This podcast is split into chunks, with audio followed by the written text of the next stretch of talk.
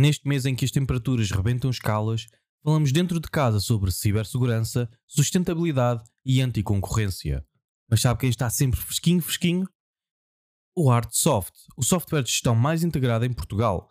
Encontre-o em artsoft.pt e descubra as mais de 40 soluções de gestão que pode agregar num só rápido, ágil e inteligente software para empresas. Bem-vindos ao Keypoint, tocando nos pontos-chave que afetam o seu mundo.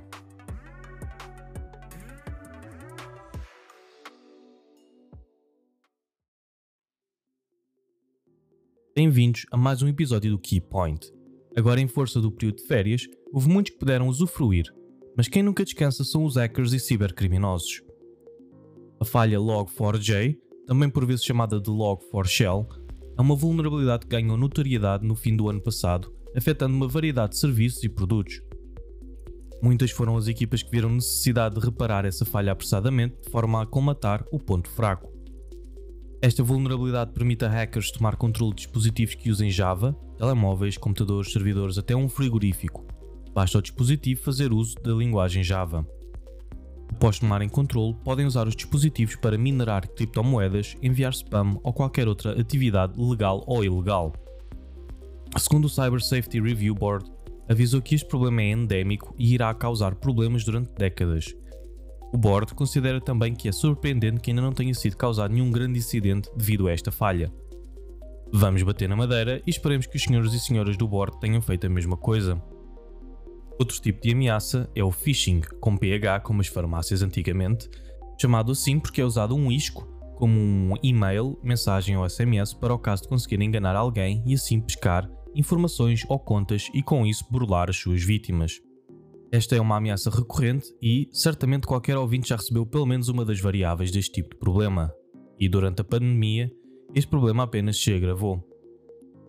Se antes estava contida em e-mails de príncipes nigerianos e sudaneses que queriam partilhar a sua riqueza, agora é possível receber uma mensagem de alguém e fazer-se passar pelo Netflix, CTT ou outras transportadoras de forma a realizar burlas. Uma das últimas e mais preocupantes são mensagens que alegam serem da autoridade tributária e que levou a que fosse colocada uma nota no portal das finanças a avisar os utilizadores da burla e que as mensagens são falsas e devem ser ignoradas. E segundo o estudo Brand Phishing Report da Checkpoint Research, o LinkedIn é a marca mais usada nestas tentativas, tendo 45% de todas as tentativas a usarem a rede social, sendo que no primeiro trimestre detinha 52% desta cota de mercado. Os hackers imitam o estilo normal das comunicações do LinkedIn, como por exemplo, apareceu em 7 pesquisas esta semana, ou tem uma nova mensagem no campo dos assuntos.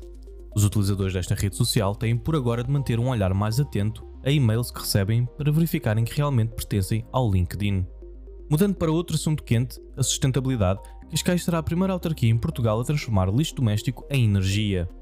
A iniciativa consiste em distribuir sacos próprios que, quando cheios, serão depositados em contentores também próprios e depois recolhidos para serem transformados em energia e compostos para solos. Inicialmente, o projeto piloto irá contar com a participação de 5 mil famílias, sendo a expansão progressiva ao longo do território até 2023. Esta em conjunto com outras iniciativas, demonstra uma vontade pela autarquia de Cascais em abraçar uma responsabilidade ambiental. Para também ajudar a manter essa responsabilidade, uma empresa ucraniana chamada Wido Solar desenvolveu painéis solares verticais que são possíveis de serem instalados em varandas. Usando apenas 1 kg, estes painéis são leves e, segundo a startup, fáceis de instalar, não sendo necessária formação especializada, tornando-se assim uma alternativa viável e real. Talvez brevemente vejamos estes painéis nas varandas portuguesas ao lado dos painetais que estão pendurados nas cordas desde o Natal de 2007. E que importante é o tema sustentabilidade estar cada vez mais na ordem do dia das empresas, autarquias e população no geral. Para terminar, uma investigação recente revelou inúmeras práticas anticoncorrenciais por parte de gigantes tecnológicas, Amazon, Google, Apple e Meta são as empresas referidas e os seus métodos são inúmeros, mas centram-se em favorecer os seus produtos dentro dos seus ecossistemas e ameaçando, e em certos casos cumprindo a ameaça, em excluir empresas mais pequenas se não aceitarem as suas condições.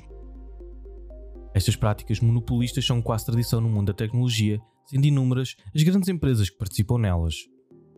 Nesta investigação em específico, Vários executivos foram apanhados a trocar comunicações em que discutiam como excluir a concorrência, incluindo Mark Zuckerberg.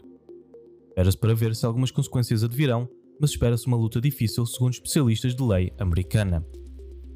E com isto é tudo este mês. Bons negócios! Este é um podcast do Artsoft, o software de gestão mais integrado em Portugal. Encontre-o em artsoft.pt e descubra as mais 40 soluções de gestão que pode agregar num só rápido, ágil e inteligente software para empresas.